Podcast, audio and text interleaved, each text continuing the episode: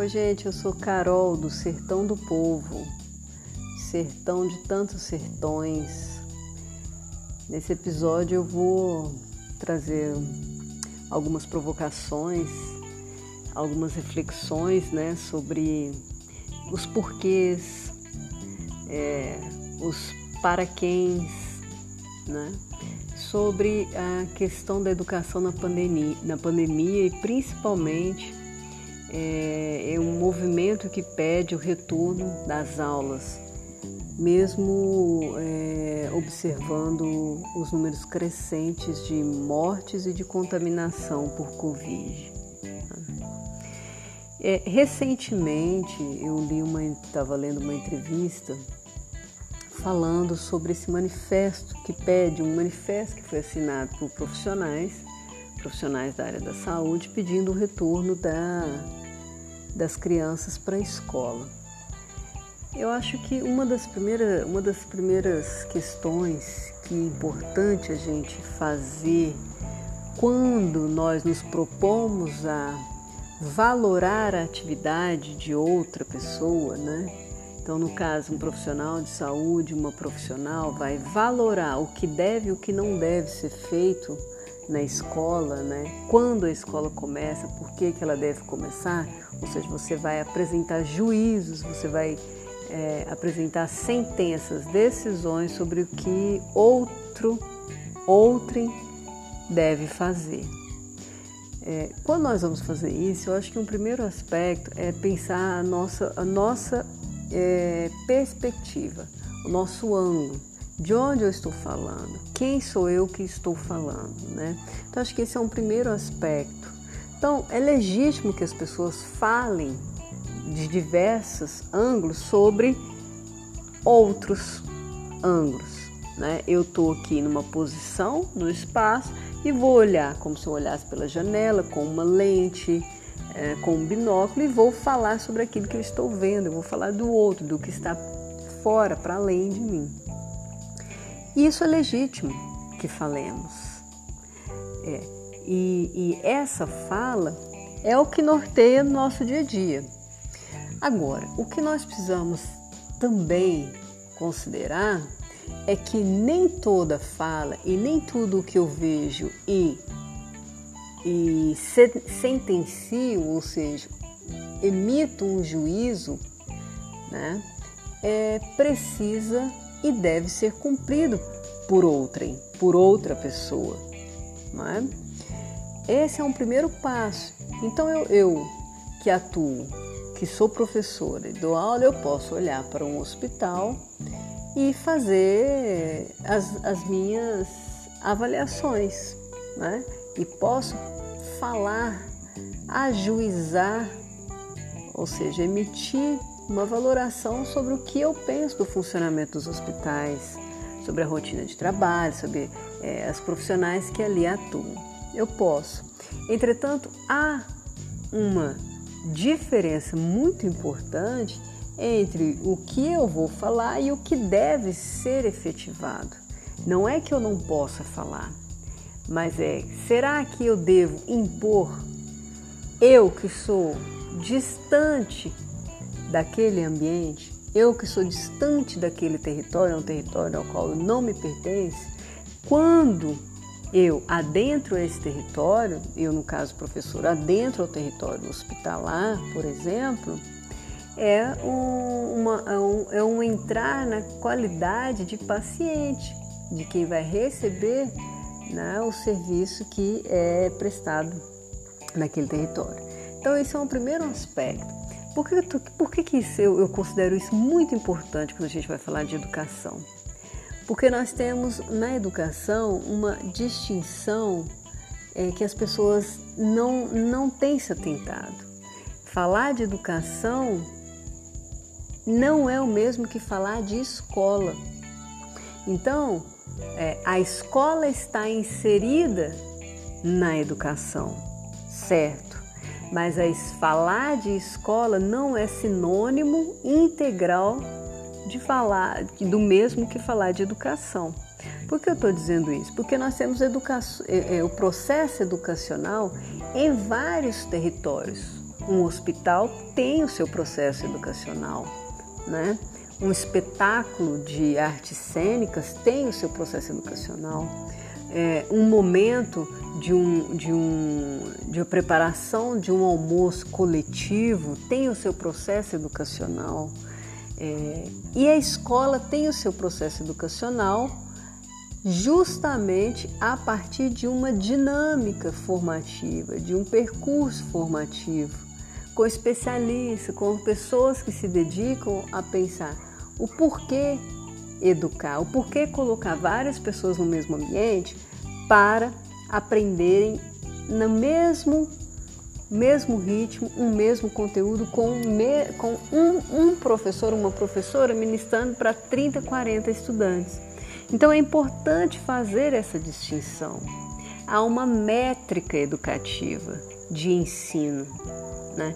há uma, uma é, um, há, há diretrizes, né? você tem modelos a serem seguidos numa escola. Então a escola, a escola, ela é o lugar de todo mundo, mas ao mesmo tempo ela é um lugar que tem sua dinâmica, né? E que é indispensável para a sociedade, mas ela tem sua dinâmica.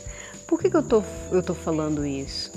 Porque é, eu posso dizer a escola deve voltar. Eu, como uma, uma profissional da saúde, eu tenho uma, a, os argumentos para dizer a escola tem que voltar e elencar né, as justificativas dessa sua sentença.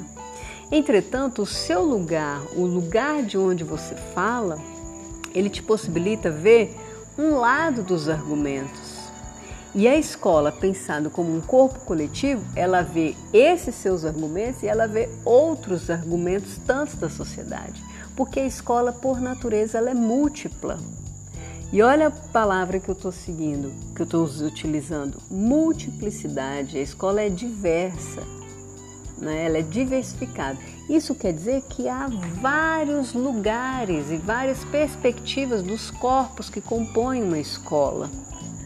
Então, se lá eu tenho os corpos a partir da perspectiva dos lugares do, do, da, da área médica, por exemplo, eu tenho também os corpos, os lugares das áreas ambientais na escola, o lugar, os corpos é, da perspectiva das áreas de artísticas, é, das áreas da tecnologia, das ciências aplicadas e também das ciências especulativas, das ciências puras. Então, a escola é esse universo do diverso. A escola é o universo da diversidade social, da diversidade cultural. Então, é, quando eu sentencio que a escola tem que voltar durante uma pandemia, eu, antes de tudo, preciso me perguntar: precisa voltar para atender ao quê? Precisa voltar como? Precisa é, voltar para qual? Atender qual utilidade? Por exemplo, por que voltar? Então, são perguntas muito importantes para gente, a gente pensar em termos de retorno às aulas.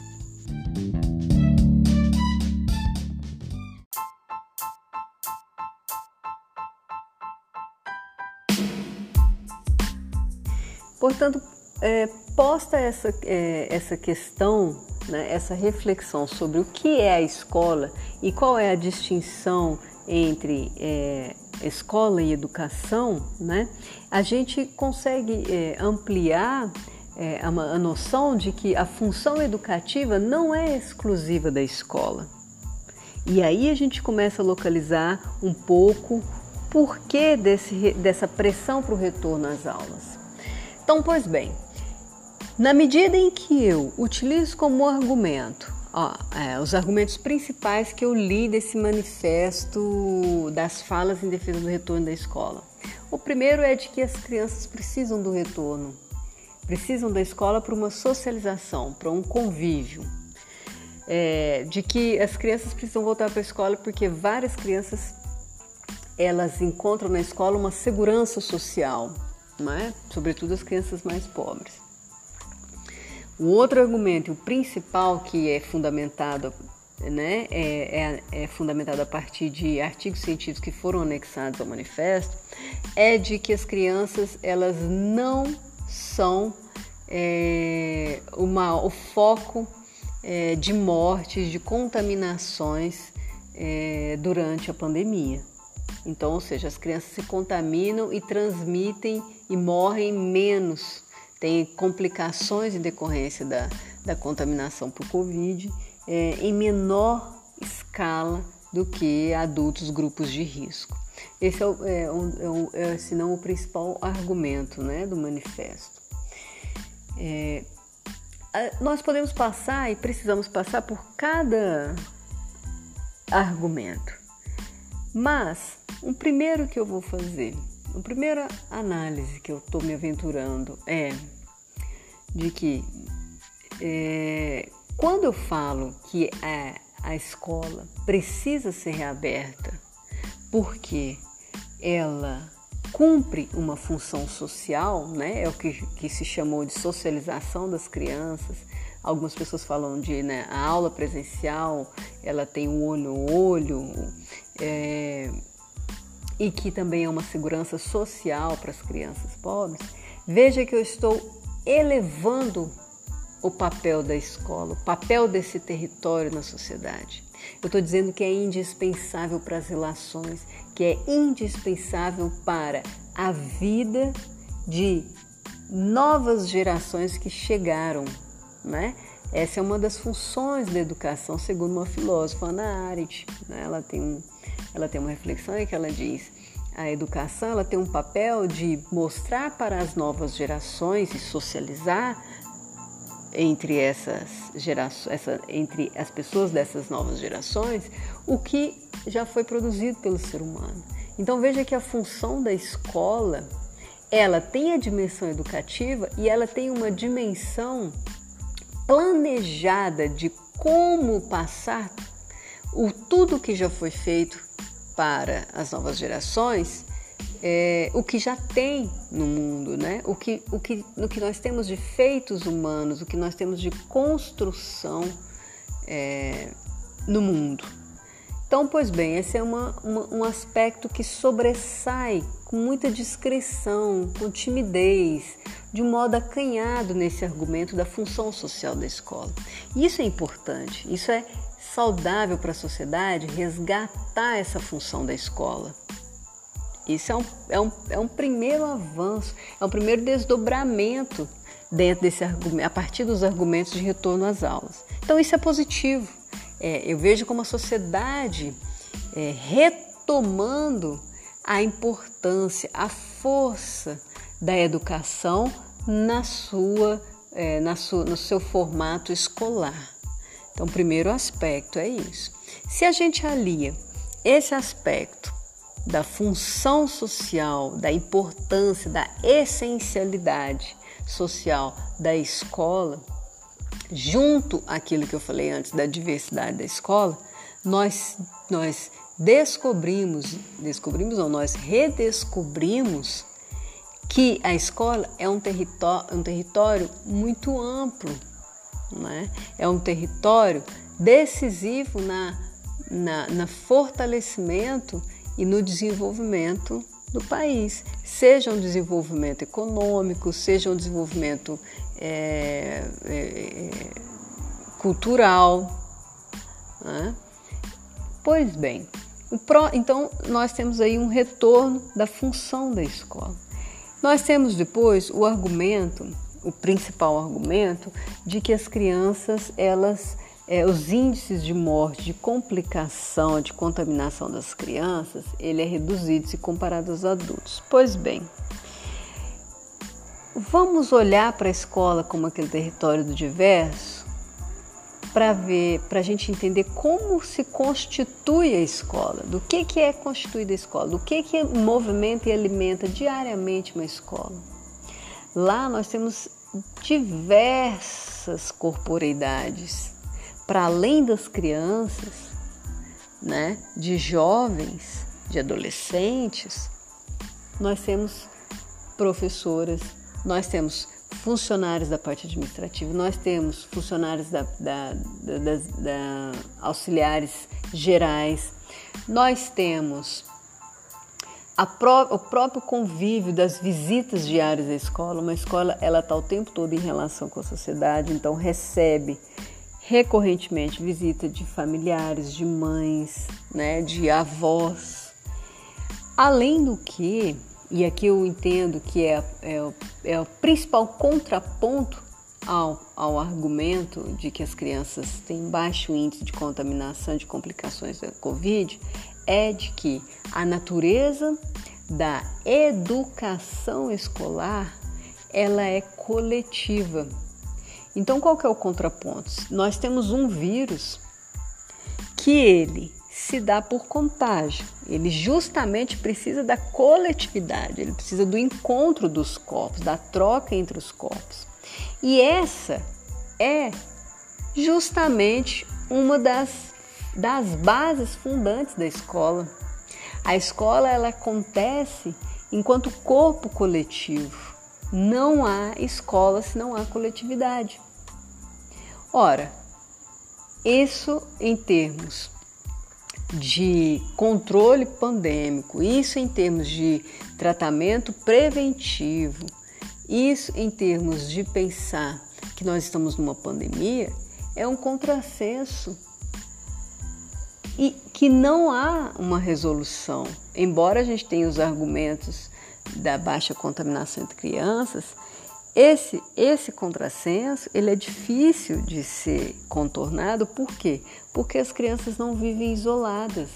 A escola ela é coletiva, a sala é coletiva, as áreas de circulação são coletivas, os contatos são coletivos. Então, é preciso pensar a escola como um corpo coletivo. E quando a gente pensa o corpo coletivo, nós encontramos justamente as condições ou a condição primeira de transmissão do vírus. Uma outra questão importante quando a gente vai falar do retorno às aulas, falar da relação entre educação e pandemia, é, é o que eu tenho entendido como um deslize, um deslize humano, de chamar essa pandemia é, como um combate, como uma guerra, né? como se o ser humano tivesse entrado numa guerra. Numa guerra contra quem? Contra um vírus. Pois bem, se a gente coloca esses termos para a escola, nós estamos levando a escola para dentro da guerra. E aí sim, numa guerra faz sentido você atacar, você ter estratégias de defesa de ataque. Mas essa não é uma função da escola. A escola não educa, a escola não ensina para o ataque no sentido de conquistas de território, de defesas de território, de, é, de sobreposição de poderes. A escola ela não tem essa função primeira, né? A escola é uma função primeira e já foi reforçado, já foi dito lá no próprio argumento de quem defende, é, é ela se funda no processo da socialização, de saber o que já foi feito pela humanidade e o que fazer com isso né?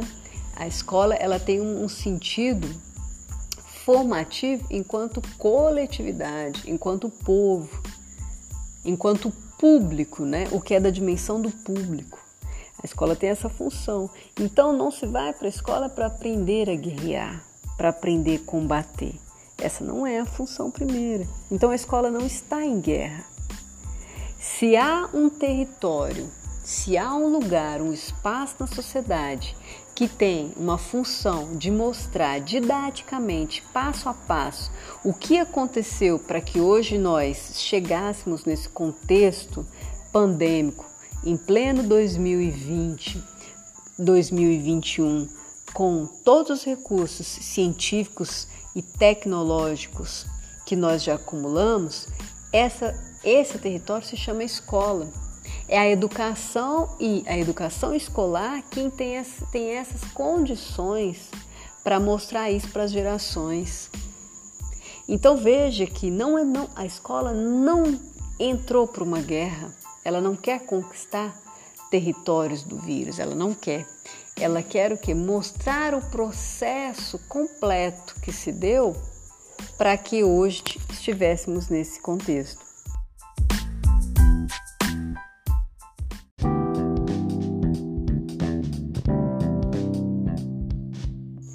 Quando a gente retoma essa, é, essa função social e a importância formativa, né, que é atribuída e que é essencial na educação escolar, nós já conseguimos entender o equívoco de alguns argumentos que fazem uma comparação, uma comparação é, prejudicial para a própria sociedade, que é o argumento de que é, bares, restaurantes, casas de show já estão abertas, funcionando, e as escolas não. Eu acho eu, como professor, entendo que essa é uma das piores comparações. Você comparar a escola com bar, com casa noturna. Não, não estou dizendo que esses espaços não tenham suas funções sociais. Não é isso que eu estou dizendo. Eu estou dizendo, o que eu estou tentando, o que eu acho é, um equívoco, é fazer uma comparação de, entre territórios que têm naturezas díspares, naturezas muito diferentes. Porque no momento em que você abre o precedente comparativo entre um bar e uma escola, entre um restaurante e uma escola, você está dizendo para a própria criança, para o próprio adolescente, e para professores profissionais e para a sociedade em geral, que o que uma pessoa faz no bar é legítimo que ela também faça na escola. De que o modo como ela se dirige, o modo como ela decide frequentar um bar é o mesmo modo que ela decide frequentar uma escola, que ela opta pela escola ou que a família é, é, selecione né, aquele espaço escolar parte de critérios seletivos, tais quais os critérios seletivos para frequentar um bar, um restaurante, uma casa de show. Então, esse argumento abre um precedente que prejudica não apenas a escola, não apenas ao, ao desvalorar, ao desqualificar fun as funções essenciais da educação escolar na sociedade, mas abre um, um equívoco no sentido de igualar territórios que têm funções distintas. Então, é, esse é um dos argumentos que nós precisamos nos atentarmos quando a gente escutar.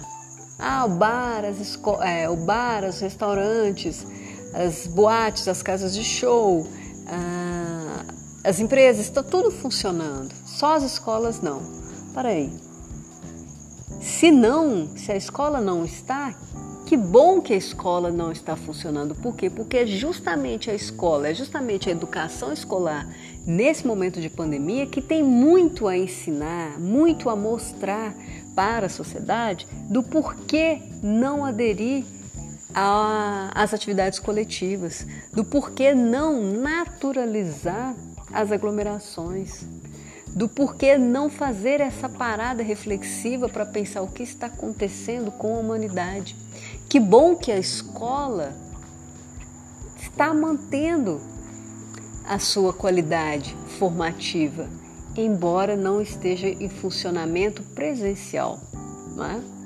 E aí a gente entra no próximo passo para começar, para concluir. Não é? Quando a gente, nós, é, a gente faz uma crítica ao ensino não presencial, imediatamente algumas pessoas são levadas a exigir o retorno do presencial. E aí precisamos fazer essa, essa reflexão. Eu estou pedindo o retorno presencial do ensino presencial, o retorno das escolas no momento de pandemia em que os índices de contaminação continuam elevados né? Em algumas regiões a curva, ela, a curva de contágio ela sobe. Né? É quando eu peço esse retorno, eu estou pedindo, porque o ambiente familiar, o ambiente doméstico não não está conseguindo cons manter condições apropriadas para a convivência com, a, com crianças, adolescentes e jovens. Por isso eu peço o retorno da escola. A escola precisa fazer, desenvolver esse papel que inicialmente é do, do, do ambiente íntimo, familiar, doméstico, ou eu ou uma outra possibilidade, eu estou pedindo o retorno das aulas presenciais porque é, o ensino virtual, o ensino não presencial, o ensino remoto, ele não ensina o que nós entendemos como necessário para uma educação escolar. Ele não consegue cumprir essa função da, do, da, da educação escolar, de ensinar algo que está posto ali dentro de um planejamento formativo. São questões que nós precisamos discutir. Eu quero o retorno da escola, por quê? Porque eu estou transferindo para a escola uma responsabilidade que, em tese, é da sociedade, pensar os seus ambientes familiares, os ambientes de violência doméstica, os ambientes de falta de estrutura social, falta de estrutura financeira, os ambientes é, da violência doméstica, das famílias que se constituem como famílias, mas que não têm um convívio cotidiano e rotineiro. Convivem na medida em que trabalham, ficam todos fora o dia inteiro. Quando precisamos, quando as famílias precisam estar juntas, os conflitos aparecem, o que é? Nós precisamos discutir isso. E não é a escola quem vai resolver. É a sociedade entender isso. E aí sim nós temos o papel de vários profissionais da área da saúde, vários profissionais da área da segurança pública, vários profissionais da educação, não apenas da educação escolar. Então, precisamos também fazer uma depuração desses argumentos. Eu quero que a escola volte por quê? Para desenvolver sua função primária, primordial, fundante, sua função fundante, ou para assumir, para continuar, para retomar o cumprimento de funções que essencialmente não são da escola. Né? O que é que eu quero? E o outro aspecto é sim, nós precisamos discutir as diferenças entre o ensino presencial e o ensino não presencial que se utiliza de ferramentas tecnológicas, né? se utiliza do, dos, dos, das ferramentas digitais. Pois bem, nós temos um problema aí, porque nós precisamos pensar: olha, se nós seres humanos aderimos às, às tecnologias, nós precisamos fazer com que essas tecnologias elas estejam ao servi a serviço da, do processo de formação humana. E se nós temos barreiras operacionais, ou seja, fazer com que essa tecnologia chegue a toda a população, a todas as crianças, a todos os adolescentes, então nós temos um problema, mas é um problema de distribuição de riquezas, de riquezas tecnológicas, né? da produção tecnológica, que é um feito humano. Então, são questões que extrapolam o retorno às aulas, não, não é um retorno às aulas que vai resolver essas questões, são, são problemas que estão postos e vão continuar. Então, ok, vamos discutir o retorno às aulas, mas vamos também depurar os argumentos, vamos fazer um diagnóstico do que é que estamos falando, por que estamos falando disso, para demandar, para sentenciar o retorno às aulas. Tá? E não é possível pensar um retorno às aulas se a gente não pensar o que são as escolas antes da pandemia, né? É como se a gente apagasse o passado da nossa educação escolar no país e agora que ficamos, estamos há mais, há quase um ano, há mais de dez meses, é, em aulas não presenciais, em algumas aulas suspensas, suspensas é, eu esqueço como eram as escolas. A falta de estrutura, a falta de recursos, a sobrecarga de trabalho de profissionais da educação, né? Os métodos e metodologias que são utilizados nas escolas, os problemas não, de não aprendizagem, de é, desistência, que nós chamamos de evasão, de reprovações, que nós chamamos de retenções. Nós precisamos discutir isso. Essas questões sempre estiveram postas, não apenas para a escola. Ou para a escola, mas uma escola pensada como um corpo coletivo. E isso implica que nós precisamos pensar a escola também com as famílias, nós precisamos retomar a questão da escola junto com outros territórios, Hoje é indispensável que a classe médica venha para dentro das escolas pensar com a gente. Os problemas de alimentação que interferem diretamente no processo de aprendizagem de, de crianças, adolescentes, jovens. Nós precisamos trazer os profissionais da área de segurança para pensar as diversas e variadas formas de violência, de preconceito, de discriminação, de desigualdade que nós vivenciamos no interior da escola. Nós precisamos trazer profissionais da, das, áreas, da, da, das áreas ambientais para mostrar como isso interfere no processo de formação de uma coletividade, formação de um povo, formação de uma sociedade, na relação com a natureza, como que é um ciclo, um ciclo integrado, né? Humano está integrado no processo, é, nos processos naturais, é natureza também. Então nós precisamos também é, compreender que não há uma escola perfeita em que, cumprindo os protocolos, apresentando protocolos, esses protocolos serão seguidos e tudo vai acontecer tranquilamente. Não, a escola tem um histórico. A escola tem um histórico, histórico, sobretudo das escolas públicas, não, não é um histórico é, que esbanja condições, recursos materiais e também recursos imateriais de pleno, perfeito funcionamento. É? Então, isso também deve ser considerado. Ah, precisamos, uh, um dos argumentos é que precisamos definir. Se definir bem os protocolos e eles serem seguidos, a escola retoma o seu funcionamento normalmente, sem complicações de contaminação. Ora, e quando, eu pergunto, quando é que a escola teve um funcionamento normal? Com, com as condições básicas. Condições básicas é equipamentos de tecnologia, salas não lotadas, professores e professoras com carga horária que possibilita planejamento, acompanhamento mais individualizado de estudantes. Quando que nós tivemos? Então, essa foi a reflexão que eu me lancei nesse tempo sobre esse pedido, esse manifesto de uma, uma, uma, uma, uma, uma parte da sociedade, algumas pessoas pedindo o retorno das aulas, ainda das aulas presenciais, porque a escola não deixou de funcionar durante a pandemia, né?